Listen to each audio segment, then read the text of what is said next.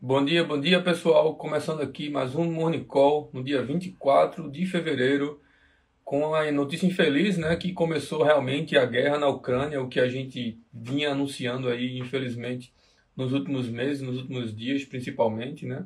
Ah, começou o bombardeio lá no leste da Ucrânia, o conflito já tem realmente avançado e a gente vai comentar alguns desdobramentos e principalmente algumas expectativas desse mercado hoje aqui no Morning Call com a Vivi e com o André Franco, que está chegando com a gente para reforçar aí é, os comentários de hoje. Para vocês que estão entrando, eu gostaria de perguntar se vocês estão conseguindo me ouvir bem, se vocês estão conseguindo enxergar bem, para que a gente possa já começar a falar os números de mercado e eu possa também convidar aqui a Vivi e o André. O Birdo também entrou por aí. Realmente, hoje é um dia é, que o mercado é, estava, infelizmente, na expectativa se iria ou não acontecer. Aconteceu mais cedo, eu diria, é, do que todo mundo esperava. Eu, pelo menos, acreditei que ia ter algum tipo de diplomacia no meio. Não teve tão, tanto quanto é, realmente era necessário para uma situação desse tipo, é, mas, infelizmente, esse tipo de situação que não beneficia ninguém está acontecendo lá na Europa. Então, eu vou só começar aqui falando dos números principais de mercado, né? A gente está com market cap de aproximadamente 1,698 1 trilhão 698 bilhões de dólares, um volume negociado nas últimas 24 horas de 111 bilhões de dólares, uma dominância do Bitcoin de 42,2% e Ethereum 18,3%. Olhando os números gerais de mercado, o mercado todo caindo, né? Já desde o dia ontem com o agravamento da crise, esse mercado já, não só o mercado cripto, mas o mercado financeiro, principalmente o SP500, vinha caindo fortemente, fechou a, a, o SP500 chegou a fechar abaixo de, é, de queda de 1%.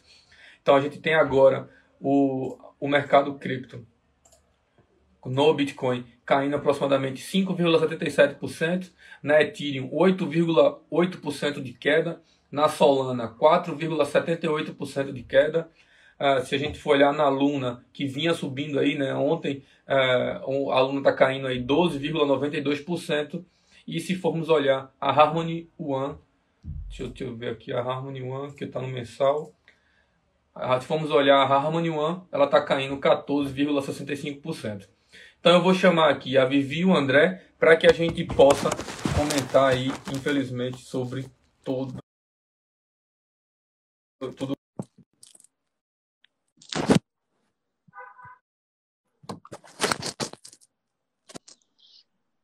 Mandei o convite aí. Bom dia, André. Opa.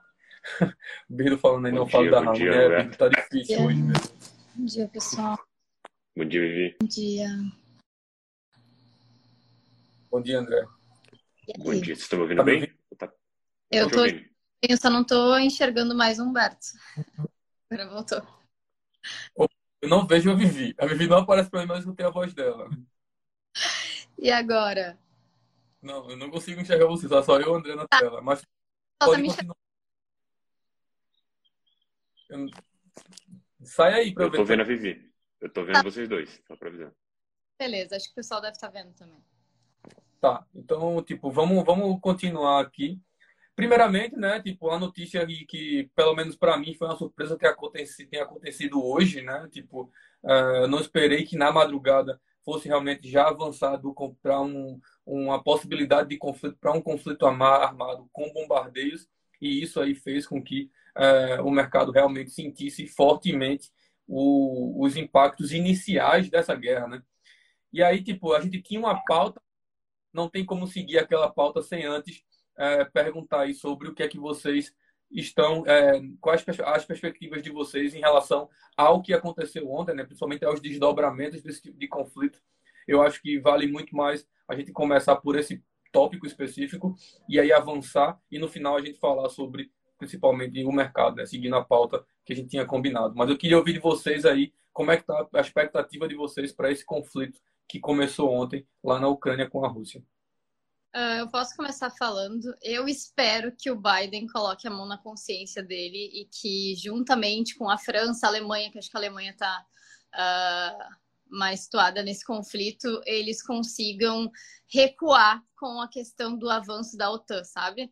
Porque, como eu, eu até falei no meu perfil, isso não vem de graça, né? O Putin não está atacando de graça, não está ocorrendo esse movimento uh, de uma forma inesperada. Eu até imaginei que não iria ir para a guerra realmente com bombardeio, Tá, só que assim, é uma coisa que já vem lá de 2014, ou melhor, já vem antes da Segunda Guerra Mundial. Acho que uh, esse é todo o contexto, sabe? A gente acaba vendo uma visão muito americana das coisas e acaba esquecendo que ele também está defendendo o território dele, sabe? Então, a minha perspectiva é que realmente o Biden uh, deu um passo para trás tá? E eles consigam entrar em um acordo. Espero que eles não uh, cortem a questão do SWIFT. Eu acho que eles não vão, os pagamentos, porque isso vai acabar afetando a Europa e os Estados Unidos também. Né? Mas as minhas perspectivas, e eu acredito, eu acredito e espero que os Estados Unidos uh, consiga dar um passo para trás e, e, colaborar com essa questão de, do não avanço da OTAN uh, perto do, do território russo. Legal, cara. Não, é, acho, que tô, acho que vocês estão mais por dentro da questão do que eu. Eu sou mais nesse quesito, assumo a postura de que é, é muito difícil saber o, o, que vai acontecer. Acho que eu procuro sempre olhar para aquilo que muda é, no jogo de fato. E quando a gente olha é, para o mercado como um todo, tem um impacto aí é, em questão de commodity e também uma crise diplomática aí que pode ter outras é, interferências. Né? Inclusive, é, acho que estão falando até de de afetar os jogos da UEFA, sabe? Tipo assim, esse, essa crise diplomática é, você tem uma escalada um pouco diferente do que aquele nicho específico que seria só é, afetar aqueles países que estão lá. Mas é dito isso, eu é, acho assim, o Humberto até comentou no começo, cara, guerra não é bom para ninguém e o mundo inteiro sabe disso. É, não é algo que o esforço diplomático esteja simplesmente pautado na ideia de ah, vamos conversar, vamos ser amigos porque é bonito, é legal, é bacana, não. É porque todo mundo perde com, com um cenário desse. Essa incerteza é, acaba é, penalizando o mercado de risco, que está muito mais na visão de futuro. Né? Então, tudo que a gente tem de fluxo de caixa está daqui a 5, 10 anos, essa perspectiva dessa narrativa que foi criada para ser vendido essa ideia. Então, para ninguém, é, isso é bom. Eu acredito que quando a gente fala de, de Estados Unidos, a gente sabe que lá tem é, o, mercado financeiro gira por lá e o, uma das grandes forças dos Estados Unidos é essa.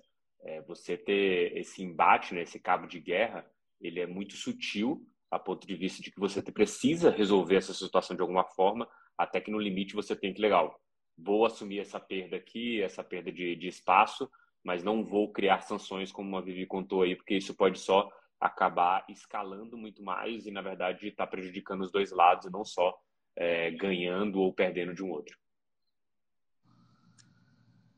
É, realmente, tipo, eu acho que não é um momento de comemoração, né? Embora o preço do, dos criptoativos e do mercado geral tenha desabado bastante, realmente é aquilo que, tipo, é importante frisar que numa guerra ninguém ganha, né? Tipo, existem realmente vidas que estão sendo perdidas lá do lado de lá e eu acho que não é um, um momento de comemoração para nenhum dos lados. Mas vamos seguir com a pauta aqui que a gente tinha preparado, né? É, queria puxar para a Vivi agora, é, falando sobre os derivativos, né? Que tipo uh, derivativos impulsionam exchanges de criptomoedas para mercados regulamentados. Ou seja, realmente a gente vê essa perspectiva aí. Eu queria que a Vivi falasse um pouco mais sobre essa notícia, que é aquela que tinha separado. Então, gente, a gente vê é, as grandes exchanges, né, de criptomoedas no mundo que elas fazem, elas estão fazendo essas incursões, tá, uh, no mercado derivativo dos Estados Unidos, tá. Então, a gente vê que à medida que os clientes do varejo acabam expandindo essa demanda, na verdade, essa demanda é expandida pelos clientes do varejo, tá? Em janeiro, a gente viu que o mercado de derivativos ele atingiu quase 3 trilhões.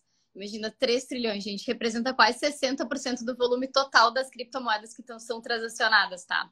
Então, assim, de acordo com a Crypto Compare, esse aumento dessas atividades derivativos, ele pode ser atribuído a um aumento de hedge e de especulação, tá?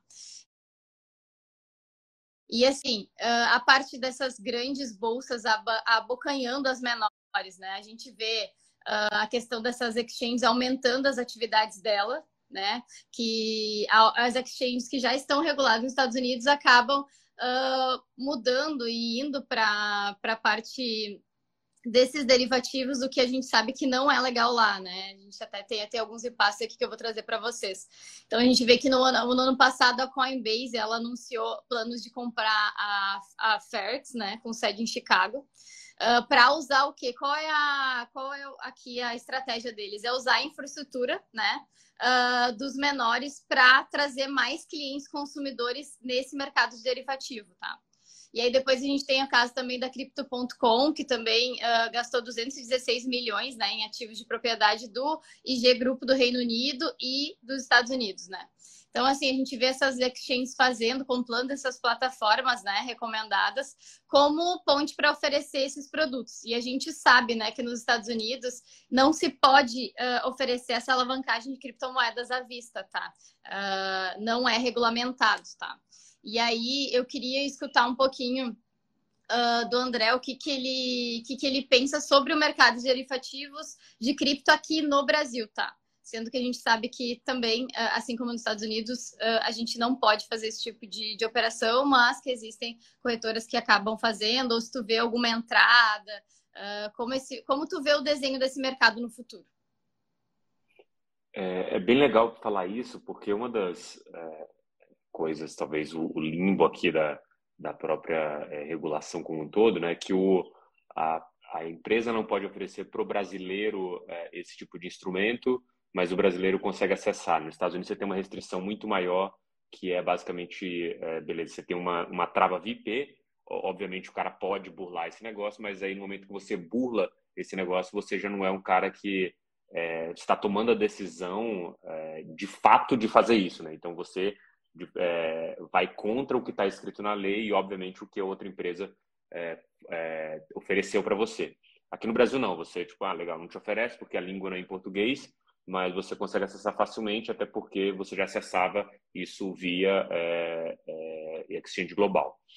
Do meu ponto de vista, assim, eu acho que tem uma oportunidade muito grande para as empresas de cripto conseguirem é, as bolsas, acho que no mundo inteiro, né?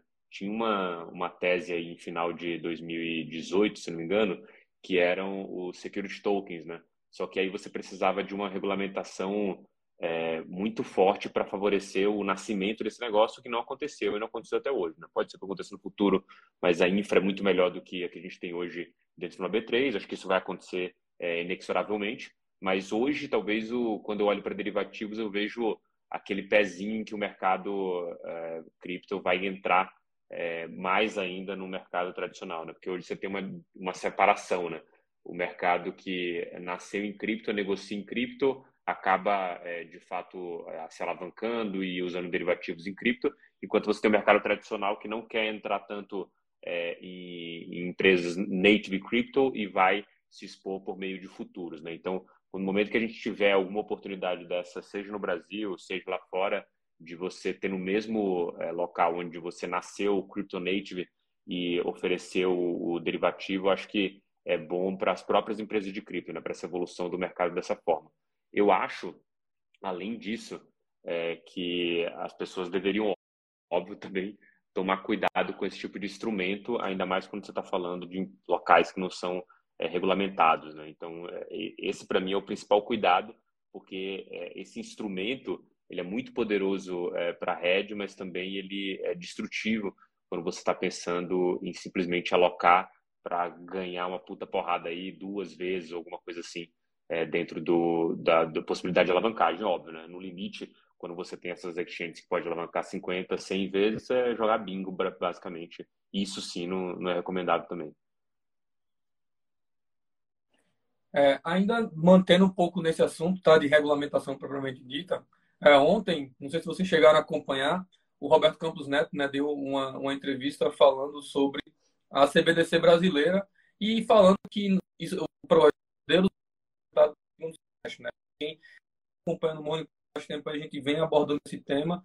Uh, o BC já, já comentou sobre a possibilidade de integração com ambientes de FI e ontem ele comentou sobre a, a possibilidade de integração com o metaverso, que tipo, ele falou que o próprio Banco Central está aí muito ligado nessa questão, já que realmente tem muitas pessoas se utilizando não só do termo, mas do ecossistema de metaversos, né, de diversos ecossistemas de metaverso, e que a CBDC deve também incluir esse tipo de produto. Outra coisa que aconteceu também no âmbito de regulamentação foi a questão da aprovação do PL 3825, né, projeto de lei 3825 de 2019, que avançou uh, lá no, na, na, no CAI, né, na Comissão de Valores Econômicos aqui do Brasil, que busca regulamentar o mercado de criptoativos e que a gente sabe que é uma regulamentação antiga, né? Tipo, por ser 2019, é muito mais focado ali em questões de lavagem de dinheiro, prevenção a crimes financeiros, e a gente sabe que, pra, pelo menos na minha visão, é, é importante que, além de prevenir as questões de lavagem de dinheiro, que logicamente deve estar na pauta, mas deve também contribuir para o desenvolvimento do próprio ecossistema cripto, né? fomentando ali a questão do avanço tecnológico. Queria regulamentar aqui no Brasil, né? Tipo, a gente vê um Banco Central realmente falando abertamente sobre o desenvolvimento de um criptoativo do próprio Banco Central, ou seja, um criptoativo do país, do Brasil, e a gente vê também uh, uma regulamentação que está muito além, aquém, eu diria, até do que o próprio Banco Central precisa para conseguir operar e conseguir, uh, como é que eu posso dizer, ter usuários dentro do sistema. Beleza travou um pouco para mim aqui, Humberto, mas eu vou tentar tocar aqui o que eu entendi. Cara, eu, o PL, ele é, é, interessantíssimo, assim. Acho que de todos o que a gente viu a evolução é, dessa discussão dentro é, das casas, eu acabei até... Vocês não estão ouvindo? Vocês estão me ouvindo? Não? Estão me ouvindo? Eu tá tô... que tá sem, sem áudio aqui. Eu estou ouvindo. Beleza, então vou tocar. É, como estava falando, o PL, né, eu participei até de algumas discussões desse negócio, eu vi evolução, né? Desde o momento em que você estava é, falando uma discussão ali de enquadramento que, na minha visão, não parecia é, ter nexo nenhum, né? Você colocar como milhas aéreas é, na regulamentação, é, até o momento em que a, o, os próprios parlamentares começaram a entender esse negócio minimamente e quem estava propondo a lei estava sendo bem assessorado. Esse PL aqui, o que eu acho mais interessante, e era uma das coisas que é, foi discutida ali com uma, um monte de gente do mercado, que é, cara, precisamos delegar é, aos é, órgãos as responsabilidades é, pontuais baseadas em cada segmento do mercado cripto, né? Desde o momento aqui de retirada da CVM, responsabilidade de supervisão do mercado de criptoativos, até outras possibilidades aqui que estão na mesa. Qual que é a grande questão que não é abordada aqui que eu acho que todo mundo tem que é, é, começar a perceber, que é essa estrutura que está sendo colocada aqui, ela custa.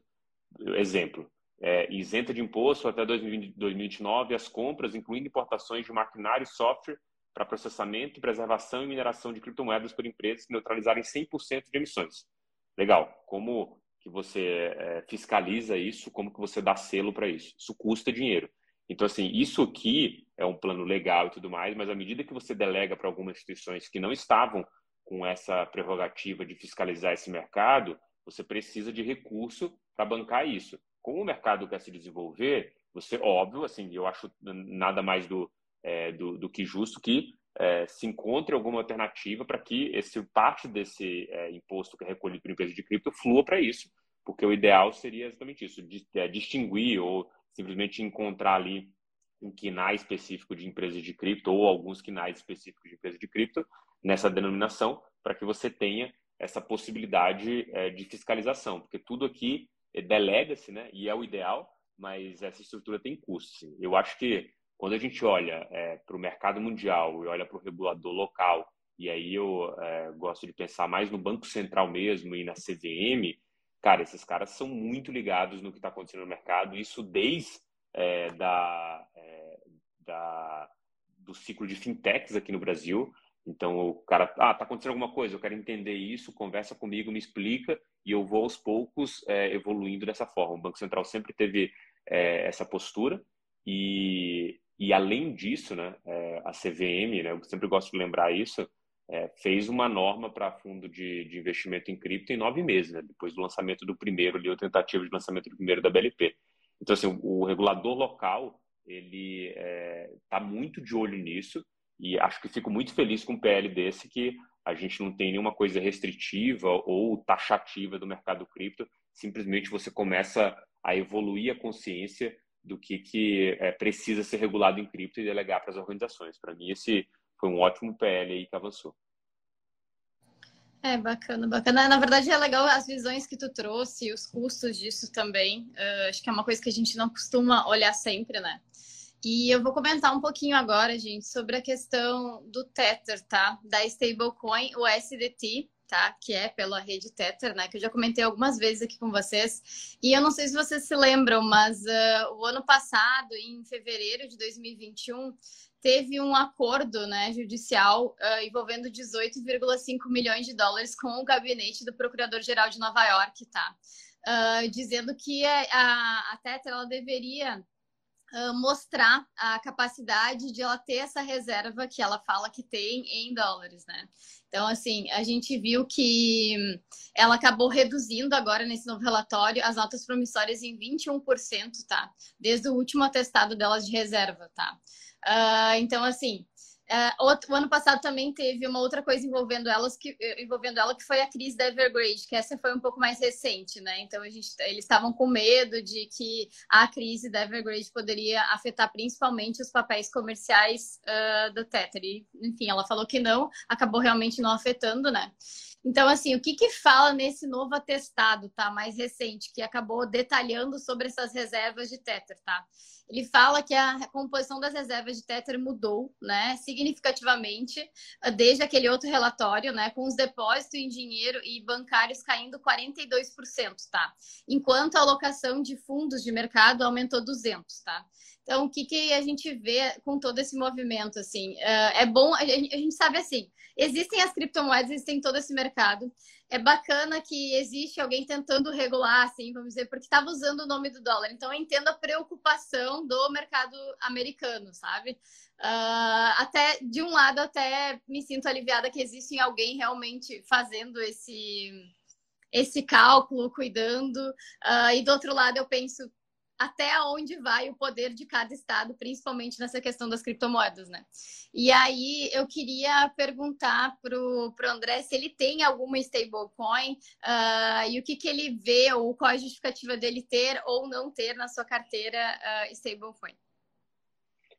Eu sempre uso stablecoin como mecanismo de, é, de defesa, né? É, isso pensando no portfólio que você tem que olhar para 100% dele, né? Quanto a as possibilidades ali que uh, as stablecoins permitem. Né? Eu gosto muito do, da ideia de farming, acho que o negócio está muito em voga aí, é o ST é, da Terra, da Luna, mas o, o, de modo geral, assim, eu não é, sugiro, é, recomendo ou, ou tenho é, posição em Tether, né? Acho que todo esse FUD aí, é, porra, bacana, prova de reserva e tudo mais, mas me sinto muito mais confortável com uma empresa que esteja ao alcance é, da regulação americana do que uma empresa que não esteja ao alcance da regulação americana. Acho que se tiver que dar algum é, chabu, vai acontecer, é, vai acontecer por meio do Tether e não por meio de uma é, USDC ou, ou qualquer outra é, criptomoeda lastreada nos Estados Unidos. Né? O, esse contexto, para mim, só me abre é, algumas perguntas. Né? Então, é legal, ah, André, mas pô, olha a reserva, olha isso, mais legal, mas é, você tem um risco mínimo ali de não estar tá de não estar tá acompanhado pelo regulador ou não estar tá às mãos do regulador. Isso para mim é muito é, é, pesado na hora dessa decisão, até porque você não tem benefício nenhum de ter Tether em vez de ter o SDC. Tudo vale um dólar de fato. A coisa que eu acho que vai acontecer é, em algum momento é, é que o, o, o, governo americano, alguma entidade é, otorgada por ele, vai emitir essa moeda central de Banco Central e aí vai ficar meio que obsoleto. Por que, que você vai segurar um PEG dólar ao invés de segurar o próprio dólar que é garantido pelo Fed? Então, essa espécie de Fed Coin ela vai possibilitar isso e acho que o mercado vai é, pouco se importar para é, estar tá em USDC, USDT, já que você pode comprar de fato o ativo que é garantido diretamente pela, é, pelo governo e não tem nenhum intermediário. Assim. Mas no, no limite é isso, assim, não de um downside que pode me tirar do jogo se eu estiver acreditando que aquilo tem PEG um para um. Não, perfeito. Uh, a gente agora falando de uma coisa que o André comentou sobre o SDC, né? A gente tem aqui no MB o SDT, gente, o SDC e não tem o SDT, tá? Então, se vocês quiserem uh, dar uma olhada também ali na plataforma, é um ativo que a gente tem aqui e vocês podem uh, se posicionar também em dólar. Isso aí, Humberto. Tava só travando. Deixa eu ver aqui, peraí, peraí. Eu até poderia falar, mas Agora essa... vocês me escutam? Certo? O Mauri estava pedindo aqui para eu falar. O problema é que essa parte aqui é um que, que vai tocar, tá, Mauri? Ele que preparou aqui o conteúdo para gente, para ver sobre avaliação do mercado e tudo mais. Não, tudo bem. Tipo, acho que agora o pessoal está me ouvindo, né? Não sei se vocês conseguem me ouvir, né? Sim, tudo certo. Tá. É... Então, eu tipo via, vi que ah, realmente as pessoas que estavam com colateral em cripto começaram durante a semana acumulando esse colateral, né? A gente abriu a semana com dólar. Ontem mesmo eles já tinham virado fortemente para real, para real não, para USD, USDT, UST, enfim, stablecoins e correlacionados, é, numa clara visão de eu quero caixa, eu preciso de caixa. Então, é, quando o mercado começou realmente nessa expectativa de será que vai ou não dropar, é, já já estava precificada novamente essa possibilidade, então estava totalmente na expectativa ali, aguardando é, o tipo de movimentação. Eu só não acreditei realmente que eu fosse dormir e acordar com a guerra no. É, é, a gente estava vendo pelo menos a região dos 37 mil possibilitando aumento de posição tanto para os investidores de curto quanto para os investidores de longo prazo. As taxas de funding rate realmente ainda possibilitando que os shortados pagassem quem está posicionado com long, ou seja, numa clara percepção de que o mercado estava confiante na queda e realmente o volume muito fora do que vinha se manutendo ali, né, principalmente no mercado de derivativo. Então, quando a gente percebe especificamente esse tipo de, de, de posição, realmente você vê é, os investidores de longo prazo aumentando posição, traz aquela certeza de que quem está dentro do mercado realmente percebe que é um momento que não é o mercado cripto que está sendo é, tipo gerando qualquer tipo de conflito, né? Não é um, não é por questões do mercado cripto que o mercado está caindo, é questão de que está influenciando também isso mostra que tipo os indicadores e os fundamentos do mercado eles continuam ali intactos, porém a precificação que nada mais é do que uma parcela do mercado que coloca a vista, que coloca o preço ali, né? acredita realmente na necessidade de que esse, esse muito provavelmente esses preços serão reduzidos e principalmente serão realizados ali, inclusive com prejuízo para poder é, manter o, o, o como é o nome manter o, o, fluxo de caixa, né? E aí eu queria entender, tipo, se você, André, tá vendo alguma coisa diferente, é, vocês aí de research que acompanham vários indicadores, se você puder também comentar para o mercado aí o que é que as pessoas, o que é que vocês estão vendo do lado de vocês aí, eu acho que realmente ia enriquecer bastante o debate. Boa, maravilha, Humberto. É, acho que você, como trader, você olha muita perspectiva é, do mercado ali, é, que eu diria talvez mais institucional, né? Pensando em história no futuro, talvez colateral um pouco ali, mas talvez dentro de exchange. Eu, é, hoje, é, depois de conversar com algumas pessoas ali ao longo da semana, até com vocês mesmo aí da, da mesa, e é, entendeu algumas coisas, né? Existe uma briga hoje entre é, bull e bear, né? Então, quem que tá bull, quem que tá bear? Os bear, o mercado bearish é o mercado institucional que ainda não entrou.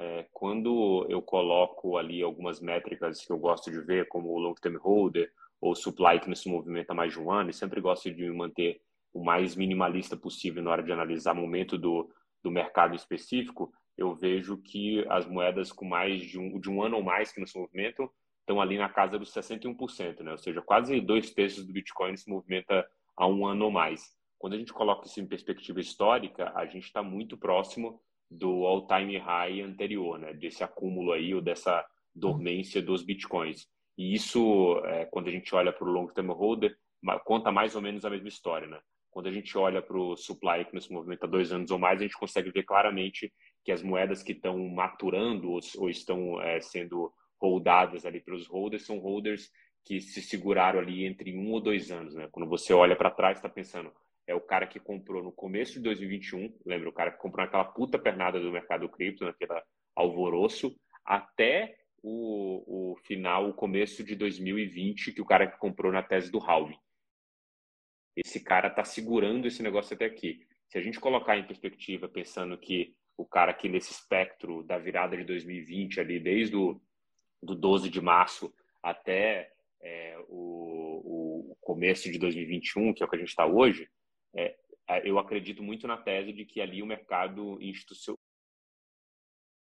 o mercado se institucionalizou. A gente viu bastante movimento do Bitcoin saindo das exchanges que comprova isso, que foi um movimento inédito ali. E esse movimento de saída é, dos Bitcoins das exchanges aconteceu ali de forma bem agressiva até abril ali no IPO da Coinbase. Depois esse fluxo volta a subir, depois ele volta a cair. Hoje ele se mantém flat ali mais ou menos desde é, outubro de 2021.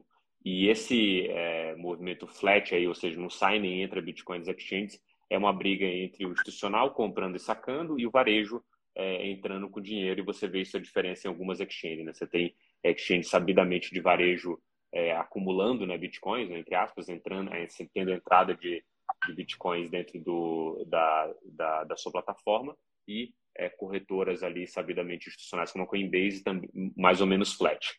Além, aí é beleza. Esse contexto para mim conta que história.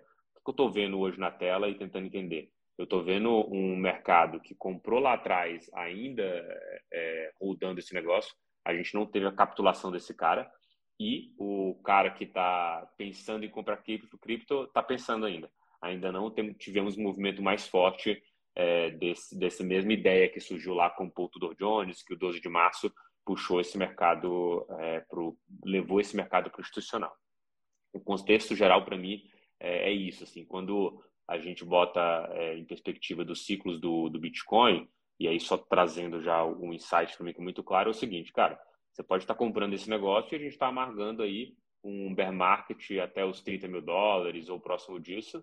E é, você talvez veja recuperar esse negócio em 2023 ou 2024 com a narrativa do Raul. Só que quando eu boto o tanto é, de, de ganho que o Bitcoin e o mercado cripto já teve nesse ciclo de alta, eu, eu considero ainda assimetricamente convidativo.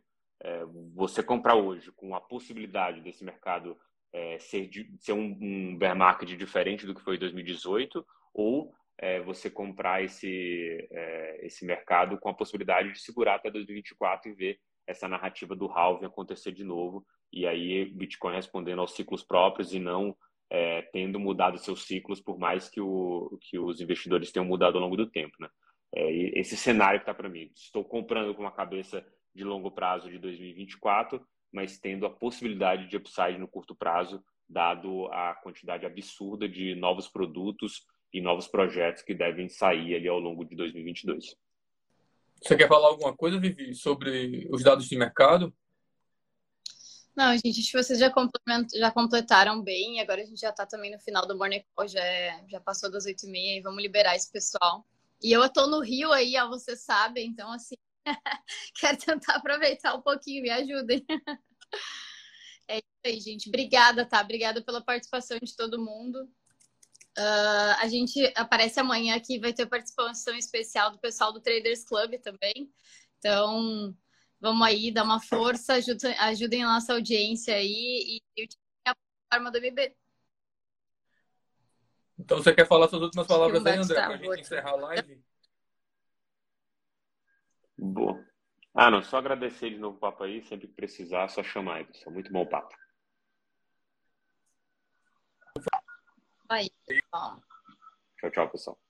Tchau, um abraço.